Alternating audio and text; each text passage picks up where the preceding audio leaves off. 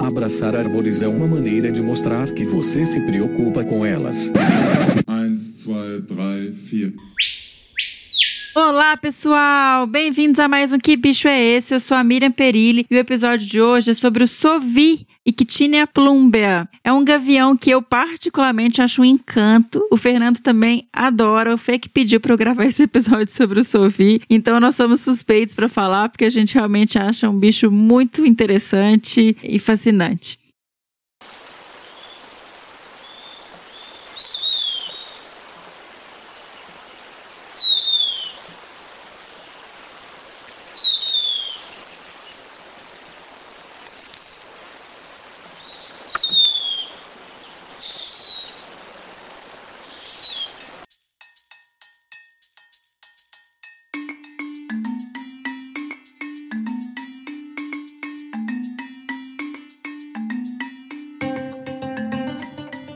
Para falar um pouquinho mais sobre essa espécie, nós recebemos novamente aqui o ornitólogo William Menck. Mas antes de ir para o episódio, eu queria lembrar vocês que a lojinha do Desabraço está linda. Chegou coisa nova, chegaram as canecas de porcelana do Seja Sua Própria Onça, que tá lindona. Inclusive, o primeiro lote já acabou, a gente fez um segundo pedido porque esgotou rapidinho. A gente ainda tem também canecas de porcelana, tanto do Desabraçando Árvores como do Que Bicho é Esse e do Que Bicho é Esse Criança crianças. Temos as camisetas do Seja Sua Própria Onça e tem ainda é, os kits de primeiros socorros que são também fantásticos. Então, quer conhecer, ver um pouquinho mais sobre os produtos, entra lá em www.loja.desabrace.com.br. E também nós recebemos e-mails sobre o bicho. Vamos lá, vamos ver se as pessoas acertaram dessa vez. O primeiro e-mail foi do Miguel Belucci de Lima. Oi, Miriam. Olha eu aqui escrevendo mais uma vez. Será que vou conseguir acertar essa? Meu chute vai para o Sovi, Ictinia plumbea, um belo e simpático gavião migratório. Espero não ter errado feio. Um forte abraço de um grande fã do Que Bicho é Esse? Ô, Miguel, acertou. Muitíssimo obrigado pelo carinho, por entrar em contato, por escrever pra gente. Fico muito feliz com isso. Adoro receber feedback, receber retorno das pessoas falando sobre o Que Bicho é Esse. Você falou bem, ele é realmente um gavião simpático. É um excelente adjetivo pro Sovi. Na sequência, a gente recebeu o e-mail do Leonardo Marujo. Olá, Miriam. Essa é a primeira vez que escrevo. Eu queria aproveitar para parabenizar pelo trabalho sensacional que você e todos da equipe Desabraçando fazem. Sou ilustradora amadora e adoro maratonar os episódios enquanto faço meus rabiscos. O episódio sobre o rato da taquara ficou muito bom e gostei de aprender um pouco mais sobre ele. Espero não receber um errou feio, errou rude. E sem mais delongas, aqui vai o meu chute. O bicho tocado é o Sovi, Ictinia plumbea. Lembro das vezes em que vi essa ave incrível voando baixo para um rapinante e com manchas cor de ferrugem da asa bem evidentes. Realmente linda. Um forte desabraço a todos. Atenciosamente, Leonardo Marujo. Leonardo, muitíssimo obrigado. Você não errou feio, errou rude, você acertou perfeitamente a espécie. E eu queria parabenizar você, porque eu entrei lá no seu Instagram. Entrem lá, gente, Leonardo Marujo. E suas, seus desenhos, suas ilustrações são lindíssimas. Você tá de parabéns. Inclusive, eu quero que você faça pra gente.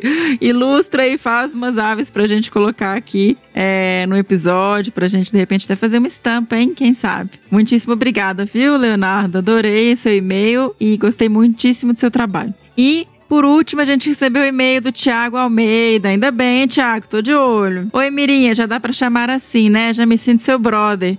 Super, Thiago, já é de casa, pode chamar de Mirinha. Olha eu aqui batendo cartão. Menina, quase esqueci de te mandar e-mail. Vou ter que colocar lembrete no celular. Eu tava percebendo, mas eu tava esperando. Que bicho interessante esse rato da taquara. Nunca tinha sequer ouvido falar dele até o episódio da Cecília. Lembro que até dei um olho no bicho, mas não fui mais a fundo para conhecer. Esse episódio 62 foi legal demais. Foi sensacional saber mais sobre esse foi sensacional saber mais sobre esse roedor tão cheio de hábitos diferentes dos seus parentes próximos. Gostei muito de conhecer ele. Vou confessar uma coisa.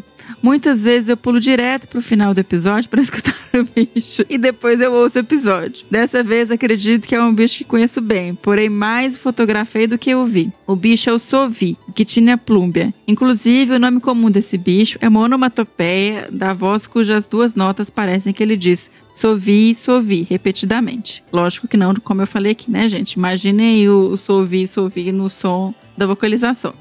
Um cheiro, Outro cheiro, Thiago. Obrigada. Você acertou. Viva! Depois uma temporada aí um pouquinho ruim, agora acertou perfeitamente. É o Sovi, parabéns. Já tô esperando o próximo, hein? Obrigada pelo carinho, viu? E como eu mencionei anteriormente, nós recebemos aqui mais uma vez o nosso querido William Menck. Ele que é biólogo, ornitólogo, graduado no Centro Universitário de Maringá e mestre em Ciências Biológicas pela Universidade Estadual de Londrina.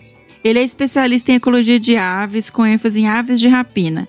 É editor do site científico Aves de Rapina Brasil e atualmente produtor de conteúdo do canal Planeta Aves no YouTube. Ele trabalha ainda como consultor ambiental, realizando inventários e monitoramentos de avifauna em projetos diversos pelo Brasil. Bora lá para essa conversa então?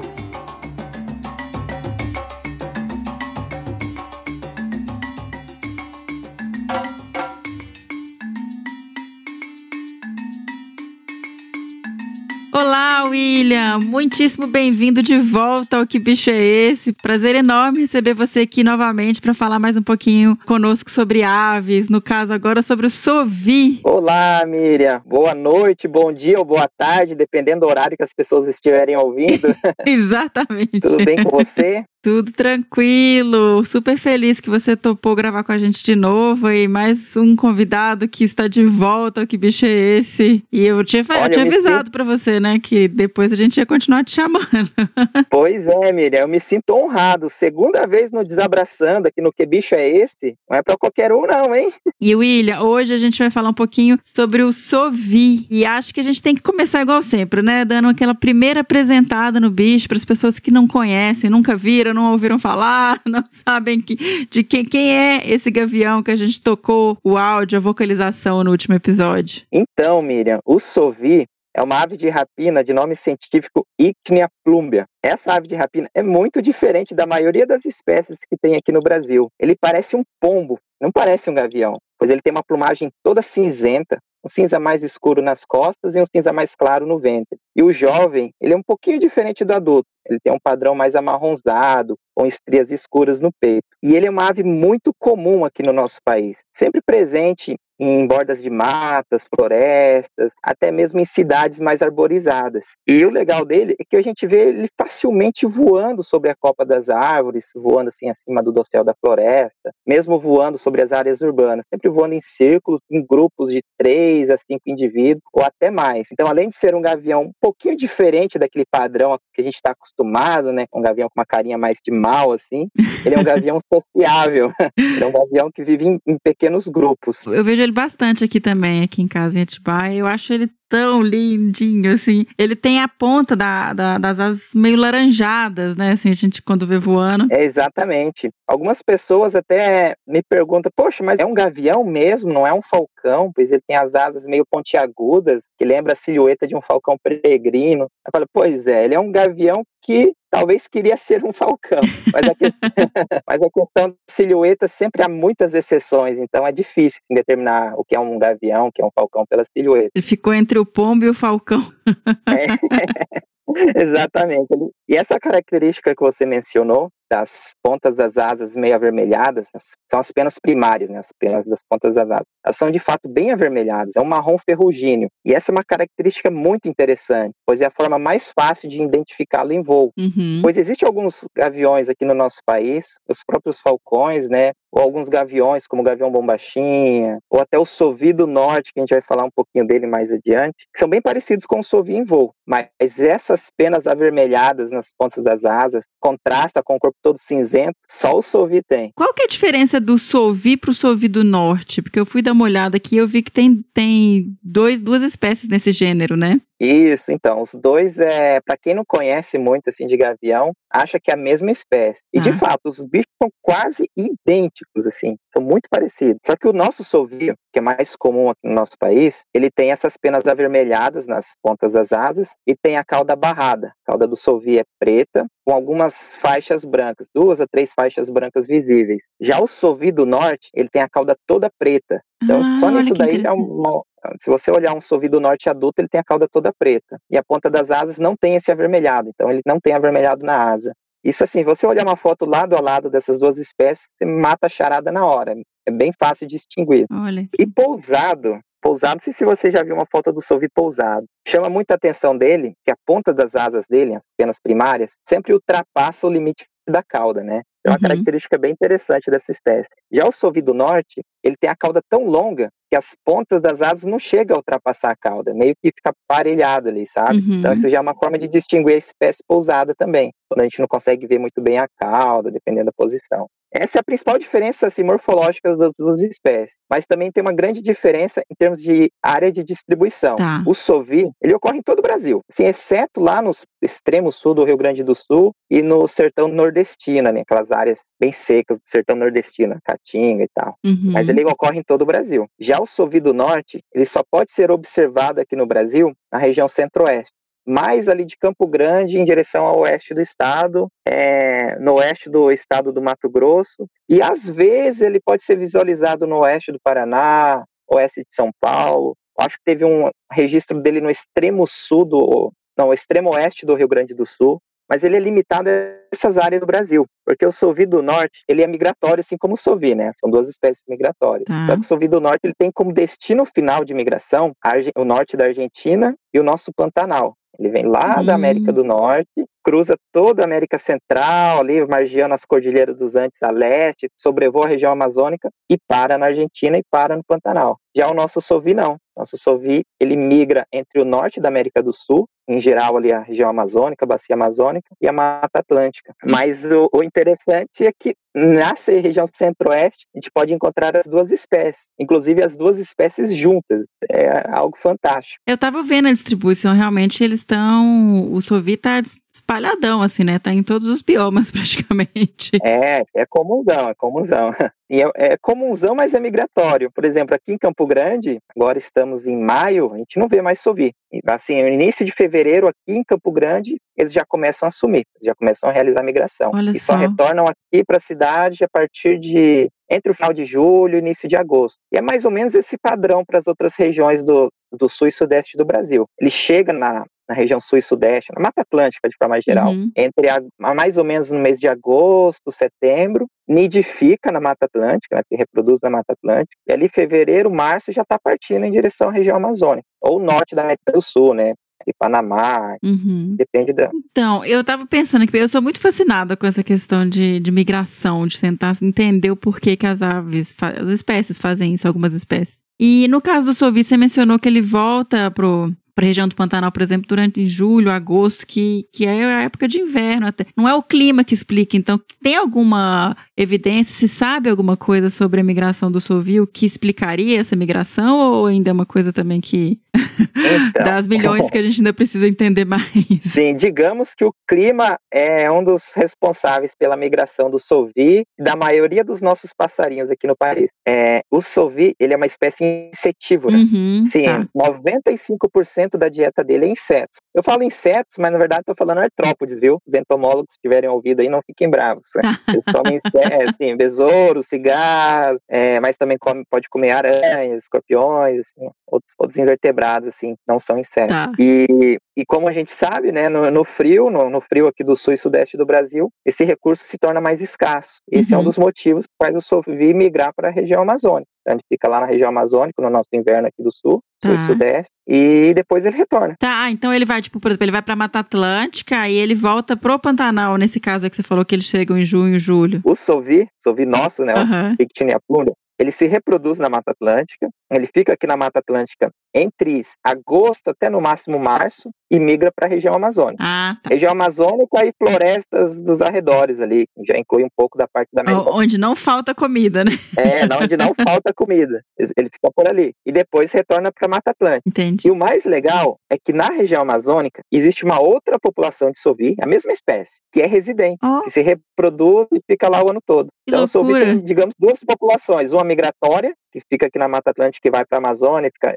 indo e voltando regularmente, é uma migração regular, e uma população residente na, na Amazônia. e o que, que Bem será que dá o primeiro clique neles, assim, do- dos que estão na Amazônia? Porque tem uns que ficam por lá, tá tranquilo. E por que, que os outros vão pra. É, então, acho que é- isso é bem interessante, né? Descobrir esses mecanismos. Aham. Quem se reproduz na região amazônica não precisa migrar. Significa que já tem recursos em abundância lá, inclusive no período reprodutivo, Uhum. que é o, período onde essas aves precisam de mais recursos alimentares. Mas como tem a população da Mata Atlântica. Ao longo da evolução, aprender que aqui na Mata Atlântica, no verão, tem uma abundância de recursos, né, insetos, uhum. eles vêm para cá. Sim. Só que aí na escassez retornam para a região amazônica. Tá. Mas eu confesso que eu também, eu, assim, eu sou muito curioso por migração, eu acho fantástico. Ainda existem muitas coisas que a gente não sabe de migração. Uhum. Em pleno século XXI, com tantas tecnologias disponíveis, a gente não sabe algumas coisas básicas, né? O que, quais mecanismos, como que as aves se orientam durante a migração. A gente sabe que pombos, várias espécies que já foram estudadas, utilizam magnetismo, uhum. tem tipo uma bússola interna, sabe? Eles conseguem fazer a migração. Outros utilizam de dicas da paisagem, né? pistas da paisagem, assim, uma cordilheira, um grande rio e tal, para ajudar na, na, migração. Outras aves podem utilizarem da constelação, posição do Sol, enfim. O caso do Sovi, eu não sei como que ele realiza a migração, o mecanismo que ele realiza a migração, é um grande mistério, a gente não sabe ainda, mas é fascinante. É. Tem muito a aprender com o Sovi e com as aves migratórias. E tem outra, é dos gaviões, quais são os que são migratórios? É, Menk. Então, Miriam, além do Sovi e, a, e o do Sovi do Norte, a gente tem outras sete espécies de rapinantes migratórios aqui no Brasil. São nove espécies de rapinantes migratórios. Além desses dois, temos a águia pescadora, o gavião de asa larga, o gavião papagafanhoto, falcão peregrino, o esmerilhão, o gavião tesoura e o gavião bombachinha, Harpagos de Odon. Esses são os novos rapinantes migratórios. Alguns deles são migratórios oriundos da América do Norte, na verdade. É o caso do falcão peregrino, águia pescadora, asa larga, papagafanhoto, sorrido norte. E os outros são migrantes, é, como eu posso dizer, intracontinentais, que realizam essa mesma migração do Sovi entre a região amazônica e a Mata Atlântica. E essa questão das aves migratórias, e particularmente agora a gente falando dos gaviões, eu lembro que quando eu morava no Pantanal, eu morava na região, numa fazenda dentro do Pantanal de Miranda. E uma vez a gente estava indo para o campo e de repente eu vi um monte de gavião junto. Eu fiquei, o que que tá acontecendo? Aí que eu fui estudar e vi que era isso. Porque eu nunca tinha visto um bando de gavião juntos. Isso é, é, é uma loucura, né? Porque não é uma ave que você vê assim em grupos grandes. E isso acontece durante as migrações, né? Exatamente, Miriam. Além desses nomes que eu mencionei, eu acabei de lembrar, lembrar aqui, temos também o gavião caramujeiro. É, era o caramujeiro, Ele... eu acho, no caso. Era o gavião caramujeiro, uhum. exatamente. É que a migração dele ainda, a gente estamos aprendendo com a migração dele. Ele é tá. é considerado um migrante parcial. Em várias regiões do Brasil ele não migra, mas no sul do Brasil, por exemplo, a gente sabe que ele realiza algumas migrações, em que eles se aglomeram em centenas, até milhares de indivíduos assim, sobem numa térmica, formando uma nuvem de gaviões e, e, migram em direção ao norte do país. Eu fiquei muito impressionada de ver isso, muito. Eu fiquei, gente, tem alguma coisa acontecendo, o que, que será que tá... Sim, eu tava, fiquei é sem entender, legal. porque eu não sabia disso. É, um dia uma amiga minha, a Nina Venoli, uma grande observadora de aves aqui de Campo Grande, e muito querida também, um dia ela me ligou e falou, William, tem um bando enorme de gavião caramujeiro voando aqui por cima de casa. Ela me mandou as fotos, assim, muito legal. E aparentemente eles estavam em deslocamento migratório, eles estavam fazendo dire... indo em direção ao norte do país. Isso é muito, sabe, é muito show. É muito legal, é demais. É, ali, aqui, assim, em Campo Grande é interessante, Miriam, que a gente tem a chegada dos Sovis, né, a partir de agosto, e a gente tem o privilégio de ver o Sovi do Norte também. Ah, por volta, é, por volta de setembro, outubro, eu costumo ir para Terenos, que é o município vizinho de Campo Grande. Uhum. E ali eu tenho o privilégio de ver a, a, as nuvens migratórias do Sovi do Norte. Eles passam por ali. Que legal. E alguns ficam por ali, se instalam ali. É bem legal. Uau. É muito gavião, é assim, é impressionante mesmo. Nossa, isso é muito legal. ah, quero ver uma nuvem de Sovi. Ah, é show de bola. Eu, eu adoro esses bichos. Migração é algo sensacional, viu? Tem várias curiosidades. Algo que eu acho bem fascinante na migração é que, por exemplo, o falcão peregrino, se você vê um falcão peregrino num determinado prédio da sua cidade, ele, no ano seguinte, o mesmo indivíduo vai estar naquele mesmo prédio da cidade, sabe? Eles são fiéis aos locais de, de invernagem, locais que eles ficam aqui no país durante a sua migração. Isso. E isso se estende aos outros rapinantes migratórios. Sabe que o gavião tesoura aparentemente é fiel aos locais de invernagem. Acredito eu que o sovi também seja. Então, além deles realizarem uma viagem assim de milhares de quilômetros, eles vão e voltam para o mesmo ponto. O falcão peregrino ele vai para a mesma cidade, para o mesmo bairro da cidade, utiliza os mesmos prédios para caçar, para descansar. O Sovi também, a, a, o Sovi eu não tenho certeza, mas aparentemente eles também voltam para os mesmos locais. Então, além deles usarem a bússola, né, a uhum. bússola que eles têm para se orientar, eles também é, se apegam a algumas estruturas da paisagem para se orientar, assim, pelo menos quando eles já estão chegando próximo do destino final, eles utilizam rios como via, assim, como referência, montanhas, umas florestas e tal, para poder chegar ao mesmo local de que ele estava no ano passado. Olha e por que eles fazem isso? Qual que é a vantagem deles terem essa fidelidade ao mesmo local? Porque eles sabem que ali tem recurso para eles. Já já tiveram lá, já está garantido, né? Já já conhecem. Esse processo de fidelização, digamos assim, aos locais de invernagem acontecem após a primeira migração da ave. Porque a primeira migração de um jovem rapinante migratório é um grande desafio. Uhum. Por exemplo, o Sovi, ele nasce ali numa, numa, determinada região da Mata Atlântica, ele tem o desafio de fazer a sua primeira migração para a região amazônica. É, então ele faz a sua primeira migração, geralmente seguindo bandos da sua espécie, e uma vez que ele aprendeu aquele local, ele se chegou num determinado local, ele grava aquele lugar para o ano seguinte retornar ali. William, eu não entendo muito bem como é que é o processo de migração, e talvez você consiga me explicar um pouco melhor. O Sovi, ele vai diretão para a região amazônica, tipo, sem parar, ou ele faz pausas ao longo do trajeto para se alimentar e tal. Eu tô pensando isso por, por questões de conservação. Eu fico imaginando, e eu posso estar falando uma grande bobagem, mas que se o bicho precisa de áreas de alimentação no caminho e o tanto que a gente está sofrendo processo de antropização, de perda de hábito, de mudança, se isso pode ser uma questão de conservação, sabe? Assim, dele vai um ano, uh, um jovem conheceu aquele caminho, no ano seguinte não tem mais um, um pedaço que servia para eles ali de refúgio no meio do caminho, sabe? Ah, sim, uma ótima pergunta, Meire. Isso depende muito da espécie, mas com certeza, desmatamentos, queimadas, né, a fragmentação das florestas influenciam e atrapalham sim muitas espécies migratórias, com certeza. E em relação a paradas, é, o Sovi ele faz sim algumas paradas para fazer um lanchinho, viu? Ele não toca, não faz a viagem direto não. Essas aves elas voam em média 200 a 300 quilômetros por dia. Tá. Geralmente elas voam ali logo no início da manhã, sim, logo na metade da manhã, quando as correntes de ar ascendente estão mais favoráveis, né, as, as, famosas térmicas, uhum. aí eles pegam voo nessas térmicas, funcionam como elevadores para essas aves, sobem nessas térmicas, e quando eles estão bem altos, eles ficam eles deslizam por centenas de quilômetros até uma próxima térmica. Então, eles, esse é o processo de voo dos sovis. Então, por eles realizam essa migração mais ou menos nesses horários das térmicas. E mais ou menos a metade da manhã até o início da tarde. E o restante do dia eles estão pousados, estão descansando, estão se alimentando. Uhum, entendi. Olha que legal. É muito legal. Tem outras espécies de gaviões que eles não se alimentam durante a migração. Eles chegam a ganhar até 20% da sua massa corpórea assim, antes de realizar uma migração e voam ficam vários dias sem se alimentar, fazem uma parada ou outra. Esse é o caso da águia pescadora. Uhum. É uma águia que se alimenta de peixes, é uma espécie piscívora. Quando ela realiza a migração, ela não se alimenta todo dia. Às vezes ela fica dois, três, quatro, cinco dias sem se alimentar, só usando a reserva de gordura do seu corpo.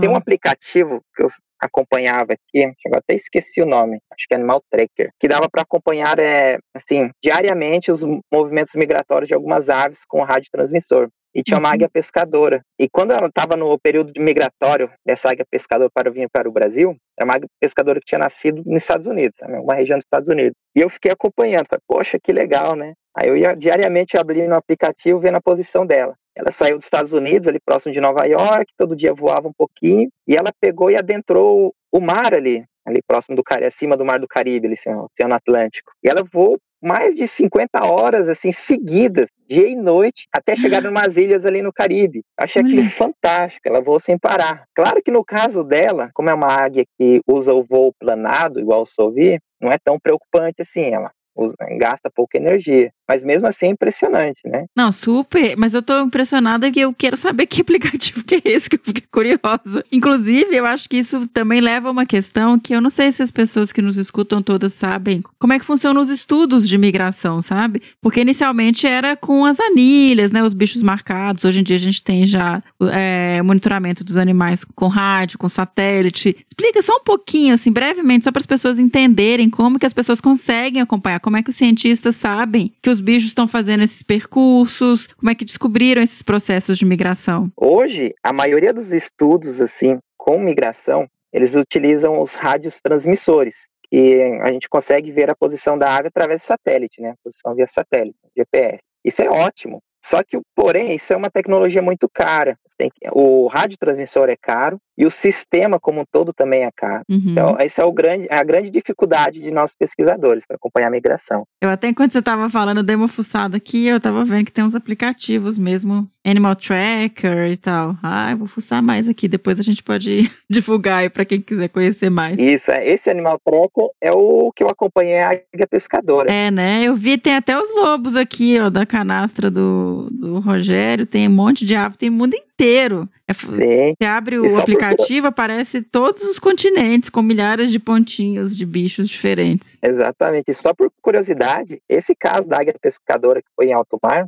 eu fiquei tão curioso para saber o que aconteceu, porque geralmente elas é, fazem a migração via terrestre, né? acompanham mais ou menos ali a América Central. No caso das águias, não costumam se arriscar tanto a, voar sobre o mar. No caso desse indivíduo que eu vi no aplicativo, ela tinha pegado uma tempestade, então ela foi meio que jogada para o mar, sabe? Olha só. Que loucura, e, gente. Infelizmente acontece, às vezes, de uma ave morrer, né? Se perder em alto mar e não ter onde pousar e morrer de ah, cansaço. É. é. triste, mas. Mas faz, faz parte, parte, né? é. William, voltando aqui agora para o Sovi, a gente já comentou, você já comentou que é um animal que se alimenta de artrópodes, né? E aí, esse eu já filmei, já tirei foto aqui dele comendo, mas eu não vi o que que era, tá? Ele pegando alguma coisa e voando com com alguma coisa na, nas garras. Como é que é? Eles pegam esses artrópodes em, em voo e também em árvores? Como é que funciona a alimentação? É, das duas formas. Ele caça os insetos em voo uhum. ou sobre a ramagem das árvores, assim, mais raramente no solo, mas na maioria das vezes em voo. Eles ficam voando ali, se você prestar atenção, vai ver que eles voam, fazem umas acrobacias, pegam um inseto ali, uma libela, uma mariposa, pega e já come em voo. Então, às vezes, eles ficam ali planando, planando e você vê ele com a cabecinha ali mexendo, assim, consumindo inseto, retirando ele, segurando com as garras e, e rasgando com o bico. E aí a reprodução, é, na época que eles estão na Mata Atlântica, né? Fazem ninho, como é que funciona esse comportamento? Dos bichos? A reprodução deles, assim como a maioria dos gaviões, ele faz ninho em graveto, formato de plataforma no alto de árvores. O ninho dele não costuma ser muito grande, não. O ninho, para quem vê, parece ter um ninho de um pombo comum, Zenaida auriculata, tá? da pomba voante. É estruturado, mas não é tão caprichado quanto um ninho de gavião carijó, por exemplo. É bem mais tá. robusto, mais trabalhado. É um ninho com aparência até meio desajeitada. Aí ele coloca ali de um a dois ovos, incuba durante algumas semanas, um ou dois filhotinhos nascem e eles ficam alimentando os filhotinhos com insetos. Os ambos os pais revezam na alimentação dos filhotes. Eles têm uma, uma, alguma característica de vocalizar mais durante o período de reprodução ou é o tempo todo igual o, pega macaco? Como é que funciona essa comunicação? A gente tocou, né, uma vocalização do, do Sovi no episódio, só para a gente entender um pouquinho como é que funciona essa comunicação entre os bichos. Ah, vocês tocaram o som dele no último episódio? Tocamos. Então foi um som, foi um som nível hardcore, hein? nível difícil. Mas ó, teve Porque... gente que acertou, hein? Que mandou e-mail aqui pra gente. Ah, é? É. Oh, que legal. É que o Sovi, ele não é uma ave muito vocalmente ativa. Ele vocaliza com pouca frequência. Tem aqueles piadinhos finos, ele vocaliza com é pouca frequência. É bem fininho, né? É. Só que no período reprodutivo ele vocaliza mais. E ele tem uma vocalização agonística de quando tem um predador, uma ameaça se aproximando do seu ninho. Aí eles vocalizam bastante. Não só vocaliza, como dá rasante. Ele é Eu bem territorialista, um né, também. E eles é, são bem defensivos, assim, quando tem algum animal se aproximando do ninho. Às vezes tem urubus, outros gaviões que voam próximo do ninho, eles se aproveitam da sua agilidade, fecham as asas e dão rasante assim próximo da nuca do gavião, na intenção de atingir mesmo. São ótimos defensores dos ninhos. A gente escuta aqui de vez em quando esse sonzinho, mas eu, eu não tenho esse ouvido bom igual o Fernando. Aí o corpo pega o binóculo, fico completamente perdido porque eu enxergo mal de longe. Eu, se sempre confundo os bichos. Eu tenho que tirar foto, pegar o binóculo para conseguir ver o que, que é. A gente escuta ele aqui de vez em quando. É, realmente não é tão frequente assim, mas a gente escuta. Ah, vocês conseguem ouvir ele de vez em quando? Escutamos, escutamos. A gente. Ah, que legal. Então, já estão acostumados com o som dele. É, eu, eu, eu, eu não sou muito, não. Confesso que eu dou umas confundidas. E, William, vou repetir até uma pergunta que eu fiz quando a gente conversou sobre o Gavião Pega Macaco. Quem quiser conhecer um pouquinho mais sobre o Pega Macaco, a gente conversou no episódio 60. Eu conversei com o William também. É, e naquele episódio eu conversei com você, eu perguntei a questão dos bichos conseguirem viver em áreas urbanas, periurbanas, é, dessa plasticidade que algumas espécies têm, né? O sovi também tem essa característica, certo, William? Certíssimo. No caso do Sovi, ele tem de fato uma boa plasticidade em relação às áreas urbanas. Ele não é tão exigente quanto um gavião pega macaco, que exige ter bosques, floresta, uma área verde grande na cidade. Uhum. Sovi não. Se for uma cidade mais arborizada, assim, com muitas árvores nos bairros, nas vias urbanas, claro, se tiver ali um, uma praça, algo do tipo, uma área verde pequena, já é mais que suficiente para a presença do Sovi. Sim, durante o período que eles estão na, na região, eles, esse tipo de ambiente é mais que suficiente para eles. Aí, ó, gente, você que mora na, numa cidade mais arborizada, que consegue avistar um solvi, você pode acompanhar o período dele, que ele some e volta, tentar ver é, essas questões ecológicas do, do animal. Sim, porque o solvi, ele gosta de comer insetos, é, né? outros artrópodes. Tem uma arvorinha ali para ele ficar descansando durante o dia, em um lugar com bastante inseto é mais que suficiente para ele. Ele gosta muito das praças, né, dos bosques, dos parques, porque tem muitos insetos voadores ali próximo à copa das árvores. Por isso que a gente vê bastante sorris voando nesse tipo de ambiente. E como ele é um gavião menor, ele não sofre muita retaliação por parte das pessoas, né? Tipo, igual os gaviões maiores, eles muitas vezes são mortos pelo por, por medo mesmo de, de predação em animal doméstico, toda essa imagem que os gaviões trazem. Mas no caso do Sovi, isso não é o caso, ou é? Não, no caso do Sovi, não. Como eu disse no início, as pessoas leigas nem sabem que ele é um gavião. Acham que é um pombo é um pombo, algum outro tipo de ave. Ele não parece de um gavião. Assim, a aparência dele não é de um gavião. Se a pessoa observar ele um pouquinho mais de perto, ele não tem aquelas garras, aqueles tarsos grandes, pés grandões, aquela cara de mal que um gavião tem, sabe? Uhum. ele não tem isso. Ele é um gavião assim, você olha, ele tem uma cara dócil, assim, a cara de bonzinho. Não que os gaviões sejam maus, por favor. Não, não. São, paz e amor. Eles são imponentes. Exatamente. E o Sovi não tem essa imponência. Uhum. Parece mesmo uma outra ave. Então ele não sofre retaliação. Também ele não tem, ele não, não caça pequenos vertebrados assim com grande frequência. Muito raro o ataque dele contra uma, uma ave, algo do tipo, assim. De vez em quando ele pega um anfíbio, um lagarto pequeno, mas também é bem, assim, a maioria das vezes ele come inseto. 95% da dieta dele é inseto. Então ele não tem esse tipo de problema, não. Que bom, né? Que bom. E ele é um bicho muito legal, muito bonitinho. Então procurem aí na cidade de vocês. Tomara que vocês consigam ver um. Sim. Bom, Acho que a gente falou tudo, né, Mank? O que, que você acha? Tem algum comportamento que eu possa ter batido, sim. que você gostaria de trazer? Ou a gente conseguiu abordar o, o que se sabe aí hoje em dia sobre o Sovi? É, eu gostaria de pedir para o pessoal ficar de olho da data de partida dele na sua cidade. A gente sabe muito bem a data que ele chega, mas a data de partida, assim, o pessoal não costuma muito prestar atenção. Isso é legal a gente ficar bem atento. Olha que legal. Fiquem atentos, então. é, vamos ficar atentos aí à data de partida do Sovi, quando ele sai da sua cidade. Legal. Bom, Menk, muitíssimo obrigada mais uma vez por ceder um pouco do seu tempo para a gente conversar um pouquinho sobre os gaviões e as águias. Pessoal, gostaria de lembrar vocês que o William Menck tem aí um canal no YouTube super legal sobre aves que chama Planeta Aves no YouTube. Então, quem quiser saber um pouquinho mais também, entra lá para para acompanhar. Tem sempre vídeo novo, né, William? Como é que você tá? Como é que tá a frequência lá? Toda semana tem vídeo de passarinho lá, hein? Toda quinta-feira, às 10 e meia da manhã, horário de Brasília, tem vídeo novo lá no canal. Olha e de só. vez em quando eu solto um videozinho ali na segunda-feira ou no domingo. quando eu consigo. Mas não é fácil gravar vídeo, não. Mas toda quinta-feira é garantido. Aposto que você vai sair desse episódio inspirado a fazer um vídeo sobre o Sovi, né? Porque não tem ainda. Não, não tem. Pois é, Miriam. Tá certo. Eu, vou fazer um vídeo do Sovi. Ele merece. Ele merece.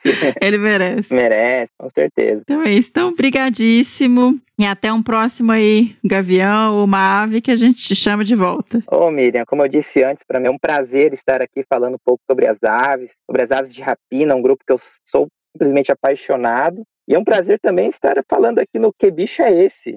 meu podcast preferido, de verdade. Ah, que muito. legal.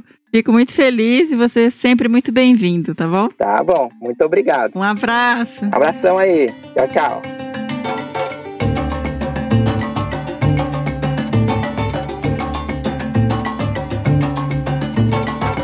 E esse foi o Que Bicho é Esse de hoje sobre o Sovi, esse gavião aí super simpático e lindinho.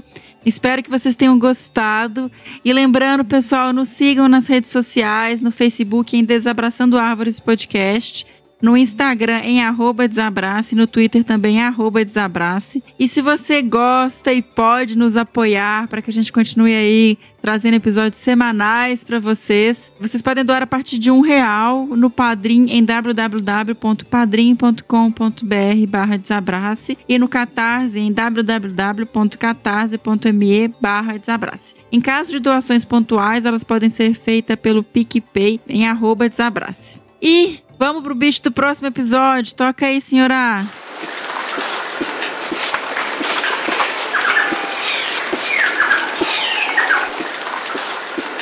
Lembrando que se você souber ou desconfiar que bicho é esse que a gente acabou de tocar o som, mande sua resposta para bicho@desabrace.com.br e eu vou ficar muitíssimo feliz em receber, ok? E até o próximo, então. Que bicho é esse? Fiquem bem, se cuidem. Até.